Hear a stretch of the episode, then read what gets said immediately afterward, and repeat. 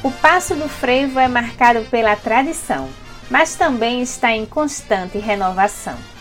Esse é o assunto do segundo episódio da minissérie No Passo Delas, projeto contemplado pelo concurso de minisséries da Freicaneca FM, que fala sobre a representatividade feminina no frevo, enquanto dança. Então, não é de hoje que as mulheres caem no passo. Tem passista que faz o frevo seguir vivo há gerações, como Zenaide Bezerra, que no auge dos seus 73 anos continua ensinando e se apresentando. Filha de Egílio Bezerra, que ficou conhecido como Rei do Passo, continuou o legado do seu pai à frente do grupo folclórico Egílio Bezerra. Por sua vida dedicada ao frevo e cultura popular, no último mês de maio foi reconhecida como Patrimônio Vivo do Recife.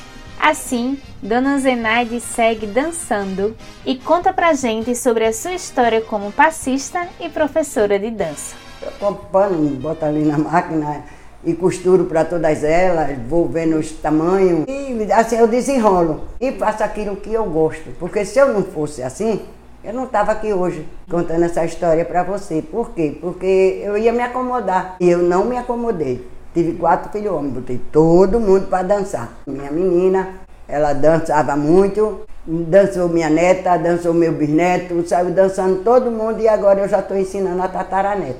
Tinha dia que tinha muita gente, pouco dinheiro, mas aí eu me sentia bem de estar com elas. Mas aí eu sempre nunca deixei de dar uma besteirinha a elas para poder elas também se incentivar entre elas, ter o prazer de dançar. E isso eu nunca perdi. Eu, quando entro para dançar, eu gosto de escutar a música antes. De orquestra não, porque a orquestra já dá a vida. Mas de CD, eu faço passo aqui que as meninas nenhuma faz. A sombrinha é o essencial. Tem um passista na área, ele está com sombrinha, ele vai dançar. Os passos agachados são muito bonitos. São pouca gente que sabem fazer. Isso eu toda a vida fiz passo de agachado, fazia todos eles.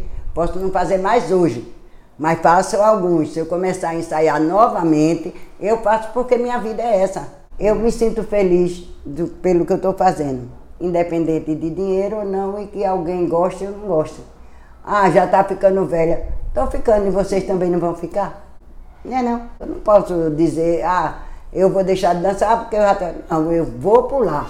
Centenário, o frevo atravessou o século mantendo sua tradição e se renovando, através de novas criações e recriações em cima do passo.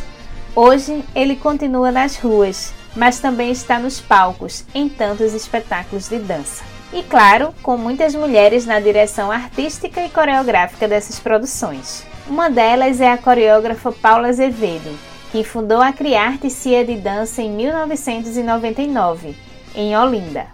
Durante sua trajetória na dança, foi bailarina do Balé Brasílica e Balé Popular do Recife, além de diretora da Escola de Frevo do Recife. Com sua companhia, dirigiu e coreografou várias montagens, colocando o frevo em cena e fazendo uma fusão das danças populares com outras linguagens. A Criarte, a gente parte do popular né? Toda a base do, do trabalho da Criarte são as danças populares, a, a cultura popular, né? mais especificamente a, a, regional. Como eu comecei com o balé, com o moderno, né? com o contemporâneo, com, com o jazz, então a gente traz essa linguagem para a Criarte. Ela é um reflexo da minha história de vida enquanto bailarina. Né? Eu gosto muito de estar trazendo frevo até para as danças que não são né, do frevo, ou seja, o passo fora do passo conta mesmo da própria história dele, sabe? Dessa questão que, essa característica que ele tem do improviso. Então a gente consegue trazê-lo constantemente para os nossos trabalhos coreográficos, para a nossa movimentação. Então ele tem essa liberdade. Então eu acho assim, tem, é uma vertente muito grande né, do frevo.